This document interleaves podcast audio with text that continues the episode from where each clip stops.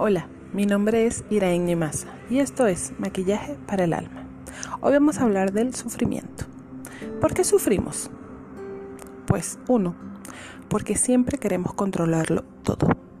Y la verdad, hay que dejar que las cosas fluyan, hay que soltar. Dos, desear que las cosas sean como tú quieres y no como son en realidad. 3.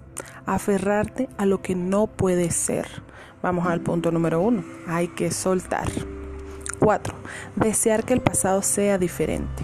Y pues no podemos dejar quedarnos anclados y dejar que esos pensamientos vayan de nuevo al pasado. Tenemos que vivir el aquí y el ahora. Y lo que ya pasó, pues ya pasó. No podemos cambiar eso. 5. Querer que otros sean como tú quieres que sean. Y eso no es posible. Cada quien es como es y eso hay que respetarlo. 6. No aceptarte como eres en todo momento. Siempre hablamos de esto y es que debemos aceptarnos tal y como somos, con nuestro, nuestra luz y nuestra oscuridad.